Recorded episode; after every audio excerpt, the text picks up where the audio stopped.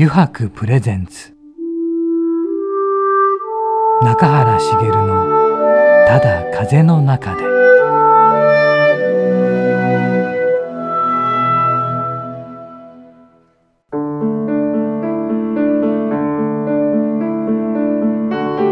皆さんこんにちは。声優の中原茂です。中原茂のただ風の中で、えー、今回もですね横浜駅から徒歩10分ほどのところにあります湯泊横浜本店よりお送りしていきます。さて今回のお客様なんですがねテレビプロデューサーの小山博也さんです。中垣くんはい。小山さんはいはい。だけども。はい。いつもねほらその前にこういう縁があったんですよとかあるけど小山さんとはどうなの？小山さんとはですね、あの大地優さん、うんうんうん。あの以前あのこちらに本にも出てきていただいた大地優さんのうん。ご紹介という感じですかね、あそうなんだね、一緒に食事させていただいて、うんうん。で、まあ、その時の話聞いてたらうわいろいろ話聞きたいって思ってうん、あの急にオファーをかけてしまいました。じゃあぜひね早速聞いていきましょうね。はい。はい。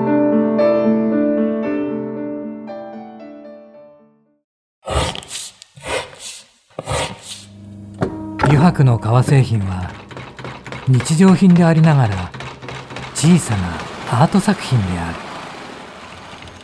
日々の暮らしに彩りを。レザーブランド。油白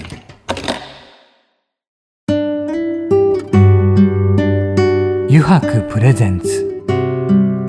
中原茂の「ただ風の中で」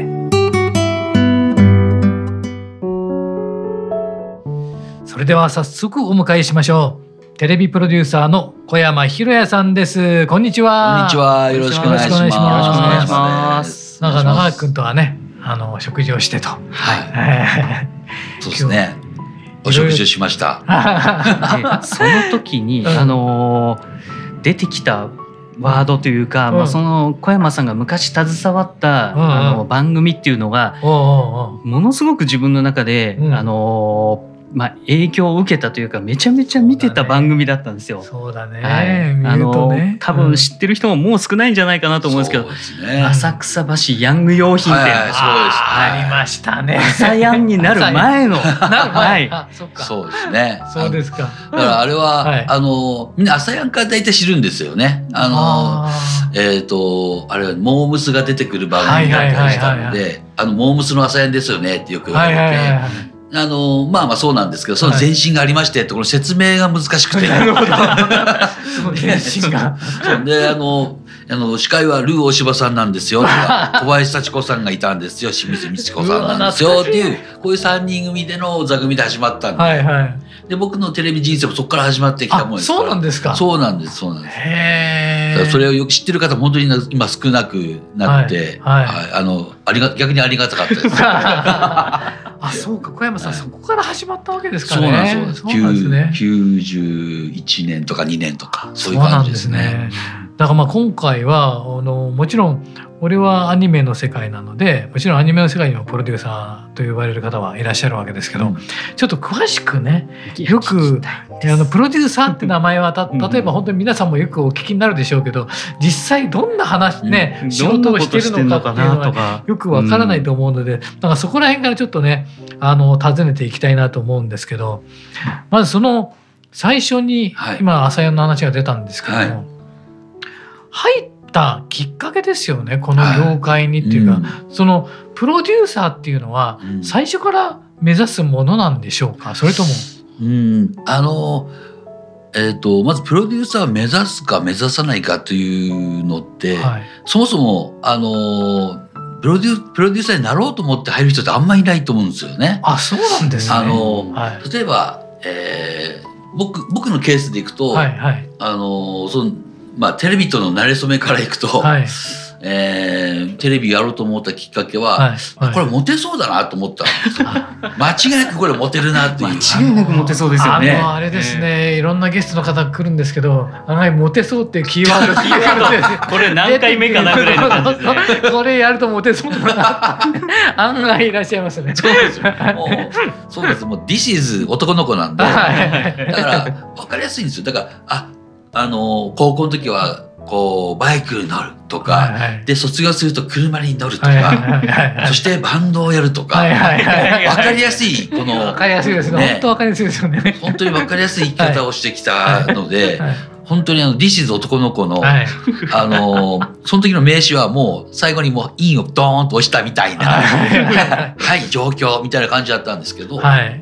あのまあそう本当にそういうきっかけで、はいえー横島たっぷりの感じで東京上京なわけなんですよ。はい。はい。はい。で、まあ、はい。いろいろあったんですけど、はい。着いたところが、えー今でいう、えーあロコモーションっていう、えー制作会社で、はい。そこは、えー、と今でいうテリー伊藤さんの会社なんです、はあはい。はい。これが後々にはい。良くも悪くも、あの今の結果に戻ってくるんですけども、はい。まあ僕の人生そういった意味ではすごくついてんなと思ったそうですね。何も知らなくて行った最初のところがそうんそんなところだそういうところだったっていうのは。本当に運だけで来てるので 僕真面目に運なんで みんなサイコロがいい方に来るんですよね。なるほどね。はいなるほどね。はい、あのテレビをまず、はいえー僕の場合流れでいくとその横島な感じで入ってくるじゃないですか。はいはいはいで実際その入ってみたら、はいその浮ついてる感じだと、はい。あのあこれ仕事にならないなっていうのが分かり、うんはいはい。であこれ真剣にやらなきゃいけないなってなると、この真剣さが、はい。えっと、ディレクターっていう名前に惹かれていくんですよね。最初 AD という名前つけられるんで、はいはいはいはい。当時その AD っていうのは 3K とか言われてもう代表でうんきつい汚いとはいかなんかいろいろ言われていはいてでまさしくそうではい。あのー多分労働基準法に大きく 間違った方向に行った仕事だったんですけども、えーそれをやって先輩の姿を見ながらそれをやっていくとあのプロデューサーっていう名前はちょっとちょっと置いといて、うん。ディレクターになっていくっうんていう方向にこうベクトルが向いていくんですよね。はいはいでディレディレクターの仕事何かっていうと、はい。ざっくり言うとテレビで言うと、えー VTR を作る人ですね。はいはいはいああいうあのロケをして、はい。えー編集をして、はい。それを世に出していくっていう、もちろんそのコーナーは自分で責任を持つんだぞ、はい。みたいな、うんこれがすごく魅力的なものになっていくんですよね。うん。例えばその AD の時に例えばこのボールペン一本でもうん。自分が用意したものがテレビに映ると、うん。あれ僕が用意したボールペンなんだとはいか、はいはい。うん一つ一つが感動になっていくんですよね。はいはいはい。で今度美術品を作ったり、はいはい。で僕が言ったセリフを譲ってもらったりはいはい。すると、なんかああれ俺俺みたいな。もうそれの延長でそれがすごい小さなこう麻薬になったというか、はい。あの辛いこともそれの2,000倍ぐらいあるんですけど、うん。その一言タレントさんが出ることだけでうん。すぐ吹っ飛んでしまうという、ななんかいいんだか悪いんだか、うん。あの本当に低温やけどをしてる感じはするんですね。えー気がついたらこんなことになってるみたいなことは多々あったんですけど、でディレクターをはい、なりたいと思ったわけですよね。そうですねは。うん。そしてディレクターには？なりました。はい。当時はえっと、えーそれでも3年4年5年っていう感じでうん。AD っていうのをやんなくちゃいけなかったんですけど、はい。あの僕も細かくタイミングというか運が良くて、はい。はい。あのその年、えーロコモーションという会社では、はい。い、ろんな人が辞めてくんですね。はあ。辛いとか、はいはいはい。あのなんかいろんな理由あるんですけど、はい。結果は辞めたくてしょうがないんですけど、はいはいはい。そうすると人手不足になって、はいはい。ディレクターという打席に立つ日が早めに来ちゃうんですね。あー。1年かからず来ちゃった。あ1年くらいかな。はい。すごいですね。バーンと来ちゃって、はであのできもしないんですけど、はい。できそうな気がするというただそれだけのことで、はい。なるほど。だそういう、はい。なんかあの打席に立たせてくれるのはありがたかったうですね。んで実はそのその時のはい。ことを、あの小山君ディレクターへの道って言って、はい。番組を作ってくれたんです。えであのあの何、えー、浅草橋あの用品店だから、はいはい。で当時は嫌で嫌で、はい。あの逃げるように田舎が出てきたものですから、はい。あのそれが出ちゃうと、はい。なんか嫌だなと思って、はい。そしたら案の定あの実家からは電話来るし、はいはい。とか電話来るし、はい。そこにいたんだお前みたいなことになるし、なんかいいんだか悪いまあいいんだか悪いんだかいっぱいあるんですよね。う んでも運が良かったのはそれを後々使うっていううんそのここういうことあったんですよがしゃべこうやって喋れるっていうのはやっぱ良かったなっていう。うテリー伊藤さんにはねすごい感謝感謝です。はい。すごいですね。でも運運がね後から後からついてくるというか 開くそれによってその時は気づかないんですけどね。開かれていくっていうのがあって、はい。それは大きなことですよね。であれですよね。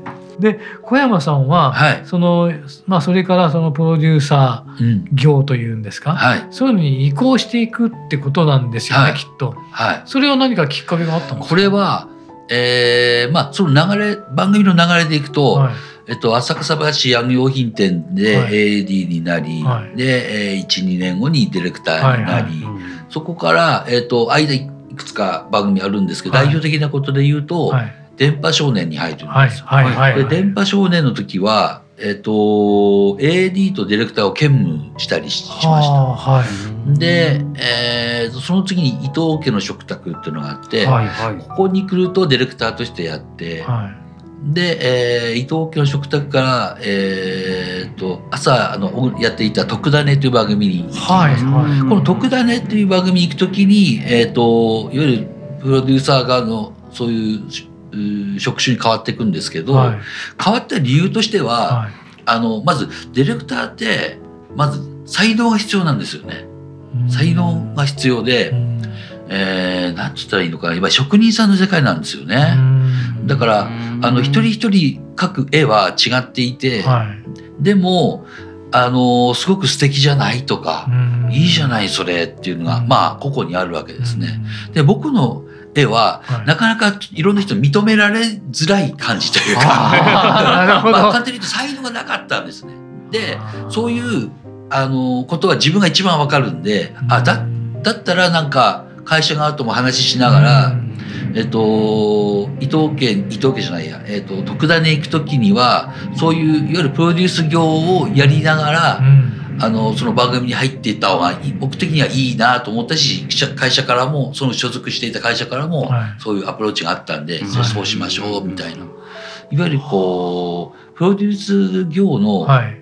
えー大きな業務としては、はい。あの、えーまあ、スケジュールタレントも入れたスケジューリングもあったり、うんはい。あとは、えー VTR チェックをしてみたり、うん。で VTR の中であのそれ言っちゃいけないんじゃないの？とか、うん。これなんか嫌がるよ？とか、どっちかっていうと今までと真逆の作業になってくるんですよね。うんあのはい。えっ、と、えー VTR を面白くするためにはっていう手段を選ばずのがディレクターで、うん。であのきちんとクレームがないように放送するためにはってことでそのためのプロデューサー手段を選ばずディレクターに言うみたいなうん実はこのか葛藤は結構あるんですよ。はいはいそうですね。見つかりますよね。うなんん、だからここでのあのーなんて言うんでしょうなぜこれがダメなのかあはいはい。っていうことは説明する、はい。でもなぜディレクターはそれを表現したいのか、はい。うん。なるほどみたいな。でそこのいいとこ取っていくみたいな、あーそこのなんかどちらかというと番組のあのケツ拭き役なんでプロデューサーって。うん、なそんなあのなぜ変わったかっていうのは自分でのスイッチの切り替えみたいな時期と年齢も含めてね。うんあのあったかなという。そうですよね。うん。あとプロデューサーって予算とかもそうですよね。そうですね予算管理もなんかもう裏方全般みたいな。そうですそうです、はい。はい。だからディレクターのが花形なんですよね。そうですよね。映画映画でいうと監督で。うんうん監督ですね。プロデューサーってあ監督のが花形じゃないですか。花形ですね。プロデューサーのお金かき集めてくるみたいはいはいはいなは映画でいうとね、いはいはいはい。うん、まあそこの辺のあの立ち位置は似てますね。うん。はい。であれですよね。あの小山さん。はい。えっ、とはフリーなわけですか？そうです。今個人事業主として、はい。えーフリーでやってます。はい。はい。それも何かきっかけはあったんですか？フリーで。これはえっ、と、えー、特ダネという番組さっきあの、はいはい。はいえー1999年からまあはい。特ダネ始まるんですけど、えーそれが、えー始まって、えー2018年に僕特ダネを抜けるんですけど、はい、あ3年前ですね。そうですね。だから約19年、はい。20年近く、はい。えーフジテレビ常駐みたいな感じでやっていると。はいで、えー抜けるきっかけとしては、まあいろんなこと、まあこれもあるんですけど、はい。大きな狙いとしては、あの、やはり番組を作る人たちはやっぱり新陳代謝をしていかなきゃいけないんですね。なので、その辺のところの、あの、切り替えっていうか、うん。うん、だからそういうのがあったんで、うん。そこは快く受けた感じですかへね。ーっていうのとあとはまああの自分でもやりたいテレビ、もちろんテレビは、うんうん。あのやり続けるんですけども、はいはい、テレビでやってみたいこともあったんで、ああなるほど。はい、だからそういうのがちょうど50を越すとそういうちょっと気持ちにもなったりっていうところですかね。やってみたいこともあったわけですね、そうですね。今それをやられてるってことですか？そうですね。あの、はい。えっ、と、まだまだいろいろ、あの、考えるとこあるんですけども、はいはいはい。今はスタンスとしてね、あの、はい。えー一連の軸をテレビで作はい。作るというか、はい。あのーそれが今「えーザ・ノンフィクション」っていう、はい。はい。はい。えードキュメンタリー番組をやってるんですけどもそれあの、えーあの番組は、はい。えー短くても半年取材やってるんであ大体そうですか。大体1年くらいなんかいろいろやってるんですよあね。本当ですとかかあの取り掛かってはい。放送するまで1年ぐらいあって、でまたそれが面白いから、はい。その後のを追うみたいな、ことやっていくともう2年越し3年越しってやっていくんですけども、はい。なんか、えーそういうのが面白いなと思って、はい。であの面白いやりたいなっていうだけでやれないのでテレビは、はいはい。企画書を書いて、はい。で面白い人いたらあのこういう面白い人いるんだけど、うん。どう企画やらないっつって、うん。あの今企画を通しに行って、はい。い、いよいいよやろうやろうっつってはい。あの ズケズケっとこうなんかスリスリ行きながら、はい。企画書を見せてどう、はいこれいけるかなとかやりながら、うん。あのいやいや OK 通してもらうみたいな、なんかそんなことで。はい。でそのあの今のノンフィクションっていうのは、はい。ただまあ本当にあのそこは厳しいあのなんて言うんでしょううん。あの丸バツをつけてもらううところでもあるので、あのただのね遊びだけじゃできないんですけど、はいはい。あのきちんと企画書を通す時は通すでやるんですが、はいはい。でもあの昔ながらのね、はい。そういって同じ釜の飯を食った仲間がいろんな番組に今散らばっているので、はいはい。いろいろどうどうっていう、は。いはいはいでやってる感じの方が、はい。僕としては合ってるかななるほどと思ってね。はい。そうだったんですね。はい。でそれを一旦企画書を通して、はい。実際あの、えっと VTR 作るのはディレクターが今度は別のね、はい。人たちがいるんで、はい。その人たちにこういう感じで撮ってっていうことをお伝えして、うん。あとはお任せしていったり、途中途中はまあちょっといろいろ言ったりみたいなのはあるんですけど、はい。でも基本的にお任せしていくとはい。はいわかりました。あありがとうございました、はい。ちょっと今回時間が来てしまったんですが、また次週もですね、はい。お話を伺いたいんですがよろしいでしょうか？あぜひぜひよろしくお願いします。でこの次なんですけどコーナーでですね、はい。実はあのゲストの方にはい。くじを引いてもらって答えていただくくじやろうぜというコーナーがありますので、はい。こちらも一緒によろしくお願いいたします。ぜくじ引かせてくださ はい、よろしくお願いします。い。よろしくお願いします。油白の革製品は日常品でありながら小さなアート作品である。日々の暮らしに彩りを。レザーブランド。油白。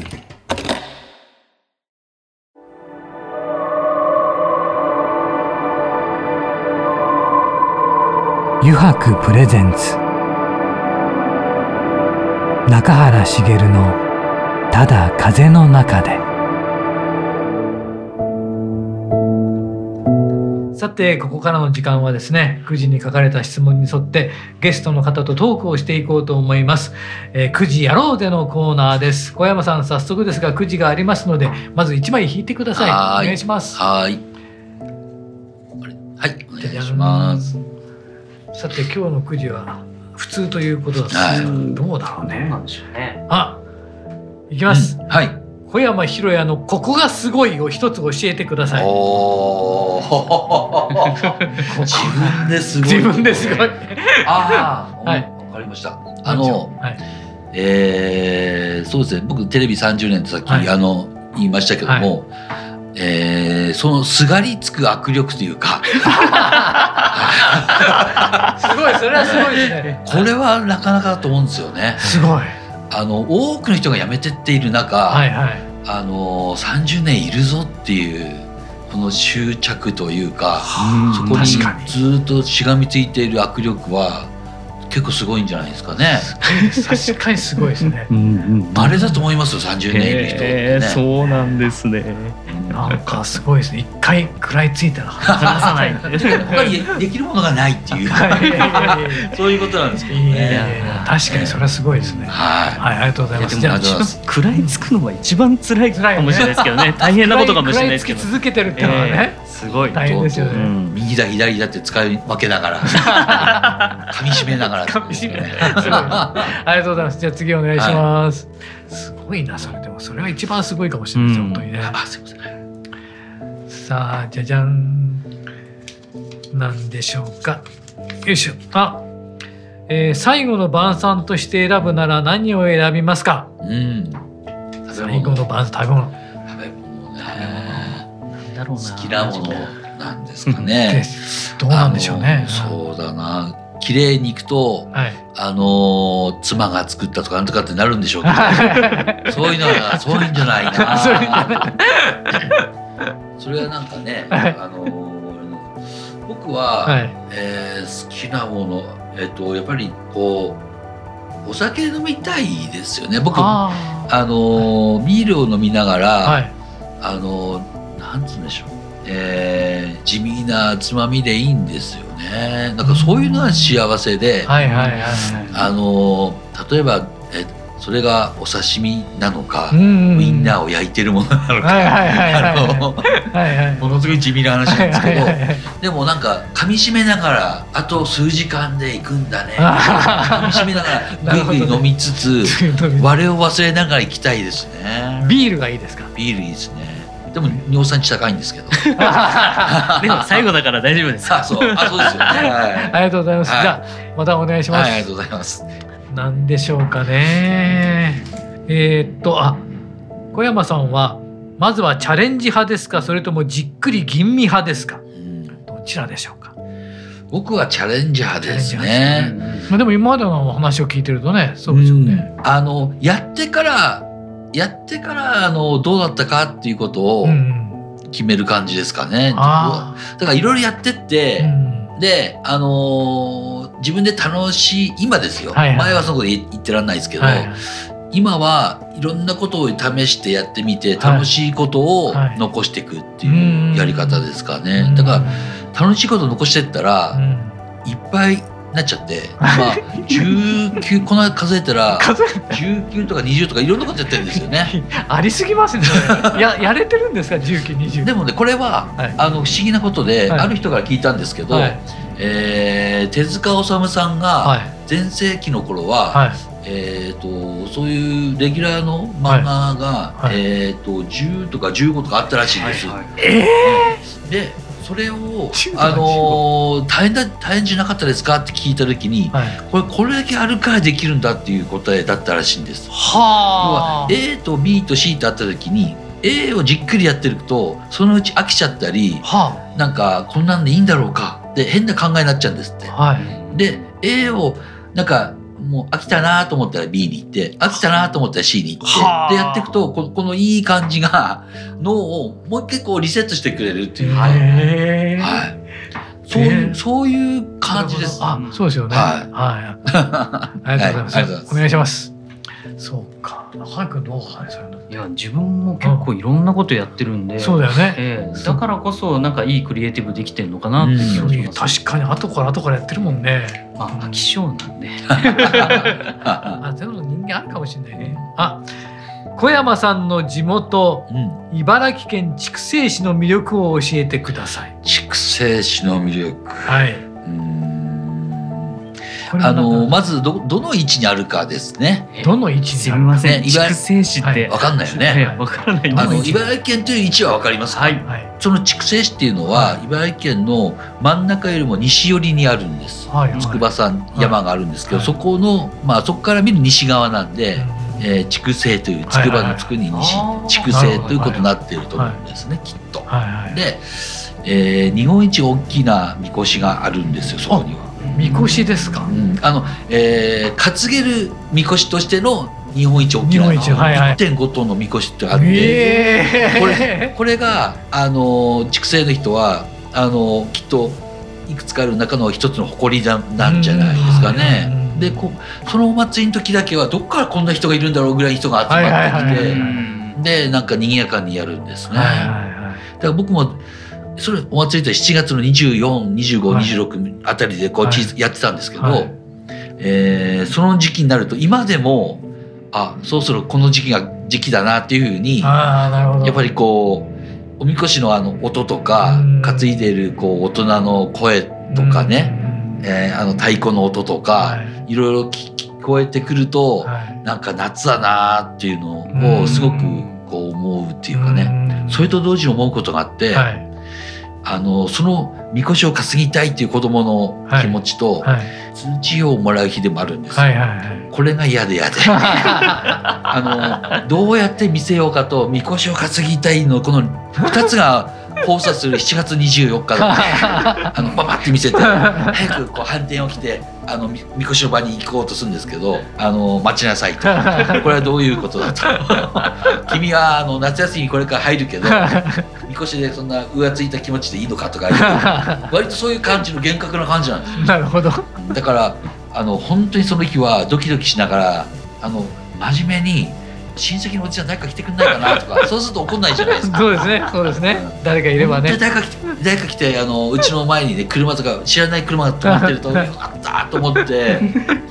でもほぼほぼまあまあそういう感じで 言われるので。みんなそうだったんでしょうね子供たちはね、きっとね。本当でもそうやってあの、その夏休みってちょっと胸がこうグーっ てなるのとはい解放されるのと一日で味わうという日でしたね。なるほどはいいい思い出ですね。ありがとうございました。はで9時やろうぜのコーナーもね、はい楽しいお話を聞かせていただきましたが、小山さん、はい、何か告知があるというお話なんでそうですすね。ぜひここでしていただきたはいい、な。はい。あのー同じラジオでですね、はいえっ、と1月16日、はい調布 FM で、はい。えっ、と20時から、えーやると聞いておりますが、はいはいあのー調布 FM プレゼンツはい。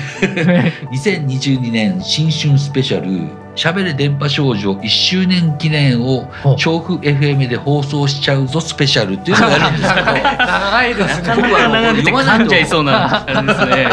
これは2021年の1月16日から、はえっとワウワウで、はいえー電波少年が復活したんです。はい。であのワウワウでね僕らあの呼ばれなかったんであのじゃあ僕らもなんかやろうよということで、はい。あのじゃあ YouTube やろうかって話になって。しゃべる電波少女ってなるんですけども、はいこれもともとは木村京也さんも筆頭に始まった番組なんですね。はい。でちょうど1周年ということで、FM でねあの友人がちょっとやっていたのもあったんで、あの枠を作っていただいて、はい。えーもう一回言いますと1月16日、はいえー調布 FM、はい。えー20時から、はいえーしゃべれ電波少女1周年記念を、えー調布 FM で放送しちゃうとスペシャルということで、はいえー新たな枠を作っていただきまして、はやることになりました。はい。ぜひあのご覧いただけたらなと。そうですね。はいぜひ一人でも多くの方にね、聞いていただきたいですね。はい、ありがとうございます。はい一番長い喋りだったです。はいありがととうございました。で、あのまた次週もですね、はいあのいろいろとですねお話を伺いたいと思うんですがよろしいでしょうか？はい、ぜひよろしくお願いします。えー今回もありがとうございました。ありがとうございました。えーテレビプロデューサーの小山博也さんでした。ありがとうございました。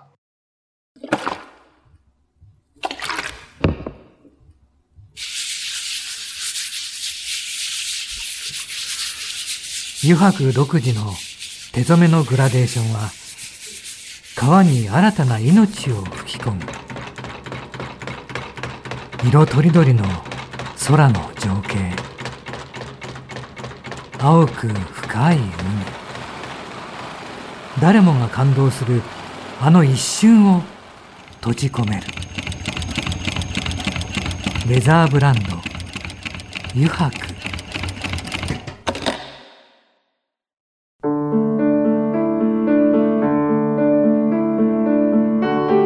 中原茂のただ風の中でそろそろエンディングのお時間です。さていかがでしたでしょうかね。そうプロデューサーの方のねお仕事っていうのはなかなかちょっと見えづらいところがあってね僕なんかも興味深く聞いていてまた次週の時もですねいろいろ興味深い話が聞けると思うので楽しみにしておりますが皆さんもぜひ楽しみに待っていただけたらと思います、えー、それではまた次回この時間にお会いしましょう。中原茂のただ風の中でお相手は声優の中原茂でした。